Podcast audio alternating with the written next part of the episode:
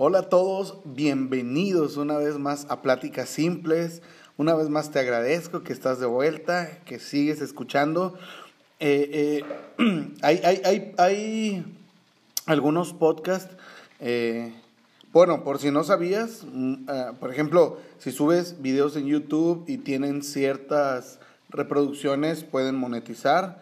Facebook también ya monetiza.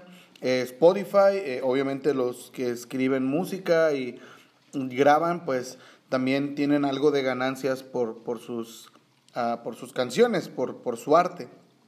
Ah, y, y podcast no, en realidad mm, no hay una, por lo menos en Spotify, que es la plataforma que más se utiliza, no, no monetizas, no, no, la gente que hace podcast no gana dinero. Te digo esto porque eh, hace poquito me decían que cuánto ganaba por hacer podcast y en realidad no gano nada. De hecho, tengo que invertir dinero. Hace poquito un amigo me vendió un micrófono que yo andaba buscando uno similar y hace unas semanas un buen amigo me, me dijo, oye, tengo un micro y lo ando vendiendo y me lo enseñó. Dije, ay, pásamelo, yo lo quiero.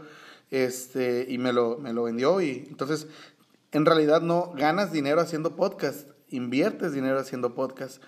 Y muchos lo que hacen es hacen quizá alguna cuenta en Patreon o, dan sus números de PayPal o, o, meten comerciales. Y a lo mejor si tú escuchas muchos podcasts, te vas a topar con alguno que de repente está hablando y se corta el audio y pasan, no sé, gorditas, Doña Chona, las más sabrosas de Monterrey, algo así, y meten comerciales en sus podcasts para, pues porque alguien les paga porque los anuncien en su episodio.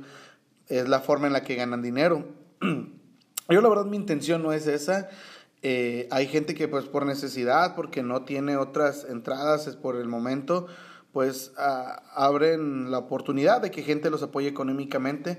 Y la verdad no era mi intención desde un principio, ni es, ojalá y nunca, digo, dicen por ahí que nunca digas de esa agua no de beber, pero ojalá y nunca recurramos a la necesidad de por aquí decirles, ayúdenme, no, porfa, o, o algo por el estilo.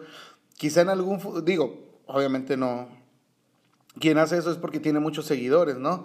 Entonces la comunidad de, de simples, pues no somos tantos, entonces la mayoría son amigos y gente que conozco. Si hay algunos, eh, Spotify te da unas cuantas referencias y si hay gente en otros lugares que pues, yo no conozco gente de esos lugares y qué chido, ¿no? Gracias por escuchar, pero ah, el punto no es, no, es, no es vivir de esto. Digo, gracias a Dios tengo un trabajo que aún durante la pandemia no se cortó y eso fue muy bueno y, podemos seguir solventando nuestra vida y seguir haciendo el podcast sin ningún problema. Lo único de donde sí te pediría apoyo es que compartas esto. Si escuchas el podcast, compártelo en tus redes sociales para poder llegar a más gente. Eso es lo único que te voy a pedir. Dije todo esto del dinero nada más para pedirte que nos ayudes a compartir. Pero, pues sí, ah, vamos a hacer que esto siga creciendo y poder llegar a más personas. Así es que, pues, ¿qué te parece si comenzamos? ¿Ok?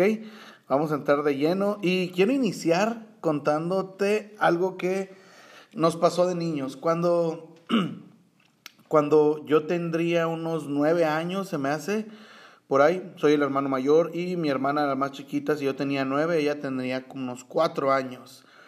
Eh, vivíamos en Tijuana en, un lugar, en una de las zonas no muy bonitas de Tijuana, eh, y vivíamos en unos eh, cuartos de renta que rentaban mis papás, eh, si no mal recuerdo, vivía gente a un lado de nosotros, como unos mini departamentos, vivía gente a un lado de nosotros y gente abajo, y algo así, ¿no? Muy sencillo.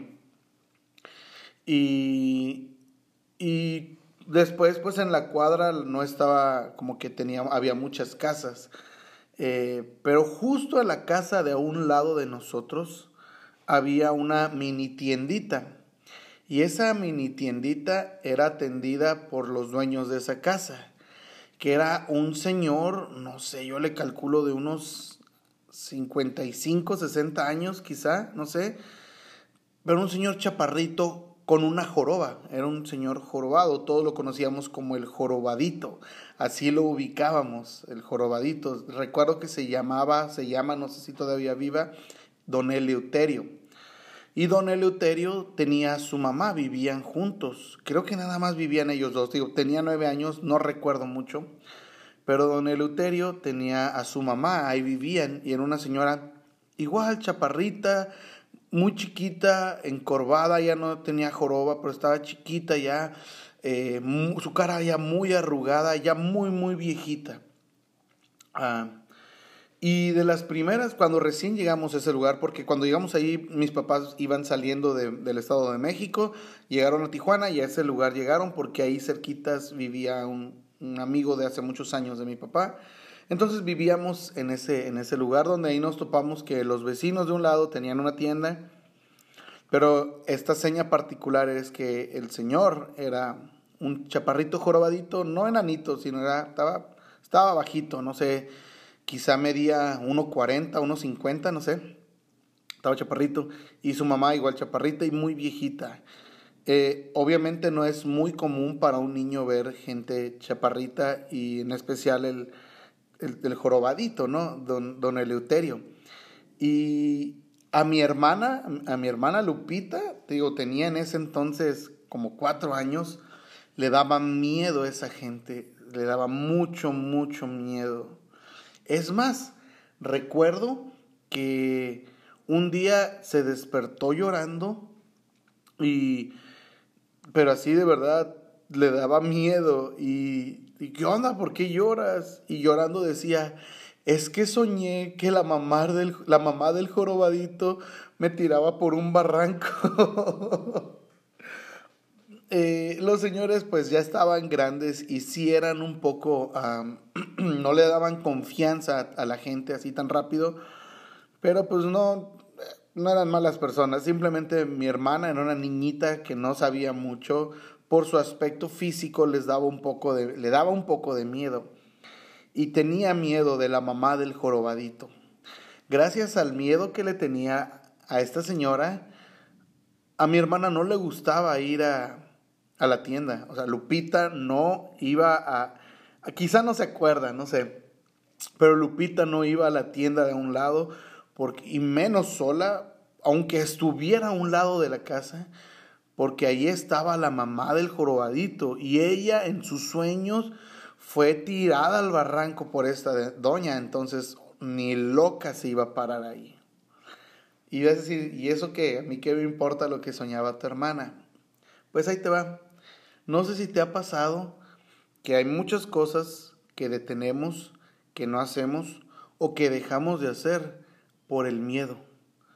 El miedo no sabes cómo detiene cosas. El miedo puede detener vidas o separar familias. El miedo puede hacer que perdamos oportunidades. El, creo que es de las mayores cosas que produce el miedo, más de traer rupturas o de traer disensión o, cosas feas, creo que el miedo lo primero que hace es detener nuestras vidas.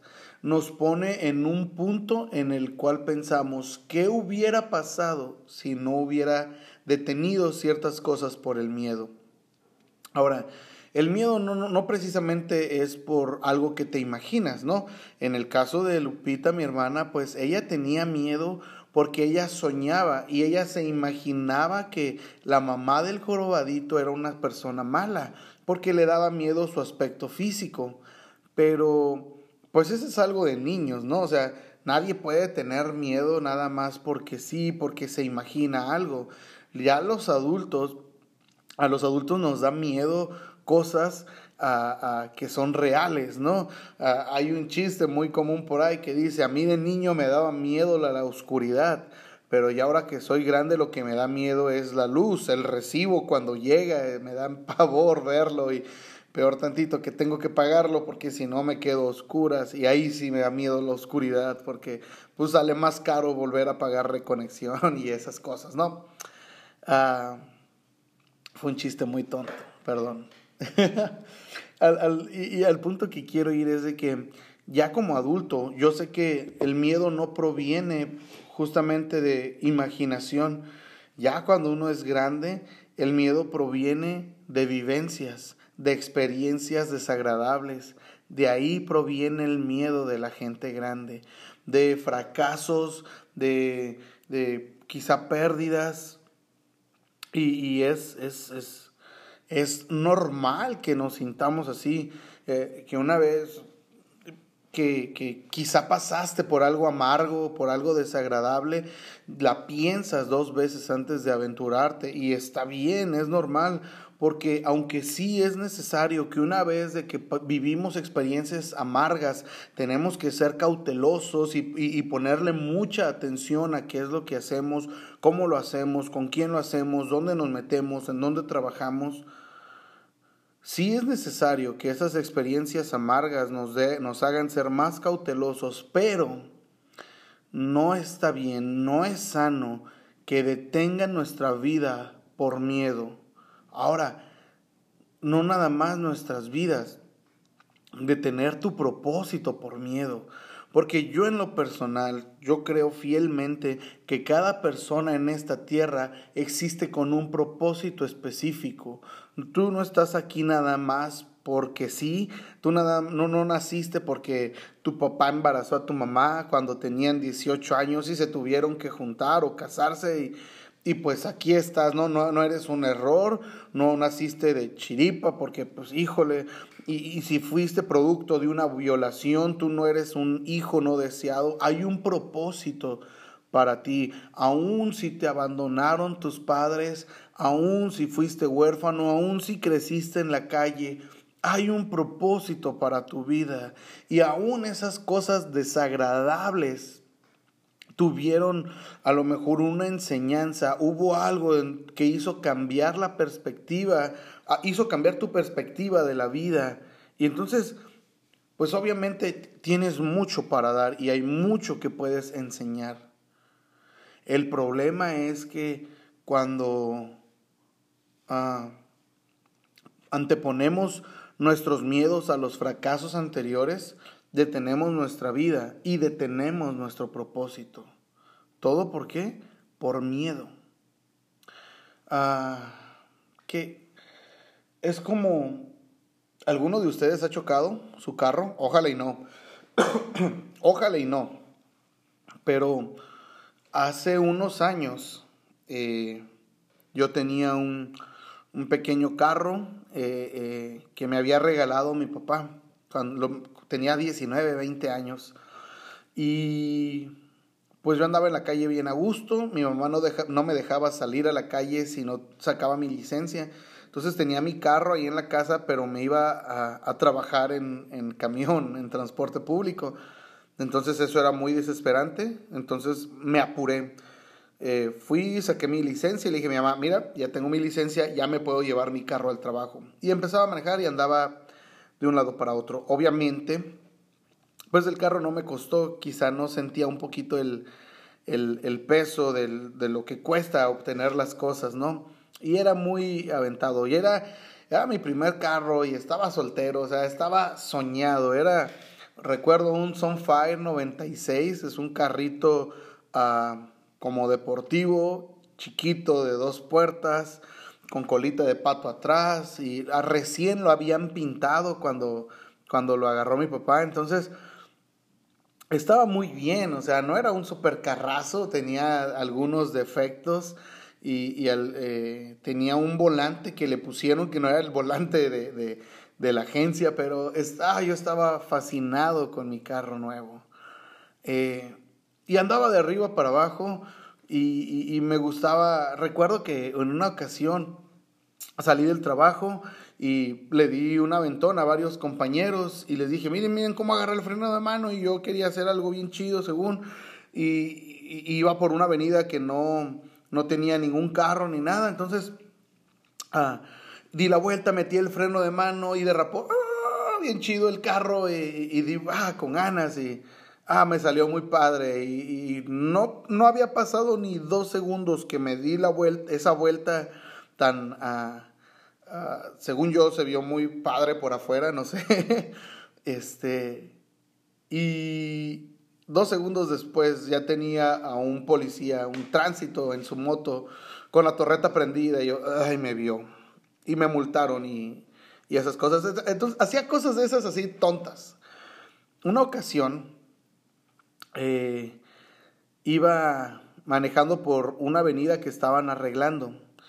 Eh, uno de los defectos de ese carro es que no tenía muy buenas luces y era de noche cuando iba manejando. Y iba por esa avenida que estaban arreglando. No estaba cerrada, sí podías transitarla, pero con mucha precaución. Y no me di cuenta, de verdad no me di cuenta, todavía no usaba lentes cuando fue eso. Y más adelante había un, una montaña de grava, de grava y arena, no sé, así. Ah, choqué con ella. sí, choqué con esa, ese bulto de, eh, de grava, de mixto le llaman, ¿no? Es así. Ah, y una parte de enfrente de, de, por un lado, porque sí medio alcancé a dar la vuelta, pero sí destrocé un poquito la fascia y, la defensa se cayó un poco. Era fibra de vidrio, entonces no pasó a mayores, pero me espanté. Venía mi hermana Lupita, la, la que le daba miedo el la mamá del jorobadito, entonces este, pues ella pues, quedó abajo del asiento, no sé cómo, abajo del tablero y todos molestos. Yo me bajé, yo, qué vergüenza, ojalá no, no me haya visto nadie. Y vi el carro y nada más le quité la tierra que traía por encima y me fui. Obviamente me dieron el regaño, un regaño más o menos fuerte. Y pues ya después un, una persona, un compañero del lugar donde trabajaba mi papá en ese entonces, pues nos ayudó, trabajaba yo también ahí, nos ayudó a arreglarlo y no pasaba mayores. Pero después de eso me daba miedo manejar, aunque fue algo muy tonto. Me daba miedo salir a la calle. Manejaba con mucha precaución. En otra ocasión, ah, y esta me hizo tener más miedo a manejar. En otra ocasión me prestaron una camioneta, no voy a decir de quién fue porque creo que nunca lo saqué a la luz pública.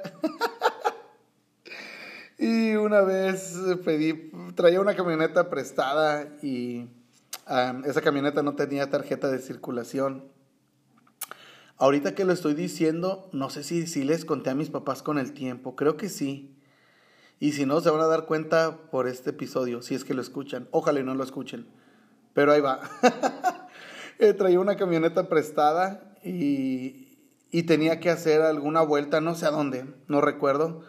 Y e hice una imprudencia, ya había pasado años del accidente con mi otro carrito. Y esta camioneta que yo tenía prestada, pues ocupaba dar una vuelta, era muy lejos y dije, si voy en taxi voy a gastar mucho dinero y uh, en Monterrey pues metros y camiones y eso gastas mucho tiempo. Entonces dije, me voy en la camioneta, es rápido, voy y vengo, no lo uso por otra cosa. Y así lo hice y me fui. Me fui, eh, tenía que dar vuelta en una, iba en una de las avenidas principales de Monterrey y me tenía que salir en una calle Ah, y no me acordaba de esa callecita, entonces iba en, el segundo carril y me dije, nada, sí, venía un carro, pero me imaginé que ese carro iba a dar vuelta, iba a dar una vuelta a la derecha, en el carril derecho venía ese carro y me di la vuelta pensando que él también le iba a dar y no dio vuelta, él iba a seguir derecho, entonces cuando me di la vuelta, el carro que venía a un lado de mí, o sea, pero un poquito más para atrás, me pegó Obviamente yo fui el responsable porque di una vuelta prohibida en un segundo carril. Ah, y era un Mercedes. Ay, ese sí me costó mucho dinero. En el momento le dije a este amigo, dame chance porque no tengo dinero, traigo mil pesos en la cartera nada más, pero ahorita te consigo para el deducible. Y no sé, en ese entonces creo que me dijo, pues sacó los papeles del seguro y todo, y fueron creo como casi 10 mil pesos que tuve que conseguir eh, que me prestara uno de mis hermanos y eh, otra muchacha de la iglesia que tenía un negocio en ese entonces me prestó dinero y le pagué a este compa. Ah. Y después de eso, de verdad me daba mucho, mucho miedo salir a manejar. Manejaba con una precaución excesiva, que eso no era precaución de verdad, literalmente era miedo tenía miedo de que alguien me pegue o que yo le pegue a alguien, espejeaba mucho, de verdad, de una manera exagerada. O sea, volteaba a ver los espejos casi como si alguien viniera siguiéndome y ese miedo me duró tiempo. De hecho, después de ese accidente, de ese percance más bien, porque no pasó nada grave, eh, después de ese percance yo evitaba manejar. Es más, Había ocasiones en las que tenía que salir con mi papá y mi papá me decía, maneja tú, y yo no, no quiero manejar, porque me daba pavor la, la forma tan pésima en la que manejaba. Y todavía si venía mi papá sabía que probablemente me iba a llamar la atención por cómo hacía las cosas, entonces me daba miedo y trataba de evitar manejar. No fue hasta que me di cuenta de que no podía vivir con el miedo a manejar, hasta que dije, bueno, tengo que hacerlo. Ahora, yo me pongo a pensar en personas que de verdad han perdido quizás su carro porque fue pérdida total o perdió la, la vida a alguna persona o fue un accidente tan grave y ya no quieren manejar, pero se topan con que tienen que manejar la vida de hoy en día y más en, en ciudades como esta que es Monterrey Tienes que hacerlo, no le puedes sacar la vuelta a manejar y terminas afrontando tu miedo y manejar, o sea, y manejas, no hay de otra. Y yo me pongo a pensar cómo hay personas que le tienen miedo al amor, a enamorarse porque tuvieron un fracaso amoroso, le tienen miedo a, a, poder iniciar un negocio porque en alguna ocasión invirtieron su dinero en algo y lo perdieron todo. Gente que invirtió su vida en el ministerio, en la iglesia, después de cosas que salieron mal, deciden hacerse a un lado y se pierden la oportunidad de llevar a cabo para la, vida o, el propósito para el cual fueron hechos. Me explico, el miedo detiene tu vida como no tienes una idea. Quizás se te está presentando la oportunidad del trabajo que estabas esperando, pero por el temor a fracasar, por el temor a regarla, a cometer alguna equivocación, dices, no, mejor no, aquí me quedo donde estoy. Quizás te están promoviendo a un mejor puesto en tu trabajo, pero dices, no, hombre, es que es mucha responsabilidad, es mucho tiempo y no la voy a armar y por el miedo te detienes a poder obtener eso extra. Me explico, el miedo nos paraliza, detiene nuestras vidas y no hay peor enemigo para el futuro que el miedo. Es lo peor, o sea, porque a lo mejor hay cosas del pasado y dices, bueno, ya pasó, eso no me afecta. Lo que afecta tu futuro es el miedo que tienes en el presente. Y si siempre vas a vivir con miedo, siempre vas a vivir a medias. Qué triste que te pierdes la oportunidad de ir por unos ricos chetos, ya que no son prohibidos a los niños aquí en, en este estado, y te pierdes la oportunidad de comerte unos chetos y tomarte un frutzi solo porque te da miedo la mamá del jorobadito, que lo único que va a hacer es darte el cambio y darte el producto no te va a hacer nada. Quizás su cara no es muy bonita, quizá la presencia no es la más agradable, quizá el lugar huele chistoso porque viven puros viejitos, entonces el aroma es un poco extraño. O, están encerrados y usan ramas y hierbas, no sé. Pero, ¿te vas a detener por eso? O sea, tienes dos opciones, o aventarte y arriesgarte. Y que vuelva a fallar como falló en una ocasión, pero vamos, si ya fallaste y no pasó nada, aquí sigues y aprendiste. Pero puedes aventarte a hacer lo que tienes que hacer y hacer a un lado el miedo y decir, ok, si fallo, ya sé qué pasa cuando fallas. Pero también tienes la oportunidad de que si no pasa nada malo, todo fluya mucho mejor y te vaya muy bien. Entonces tienes la oportunidad de detenerte y decir, estoy en un lugar seguro, porque aquí no va a pasar nada. Y sí, en ese lugar seguro quizá no va a pasar nada.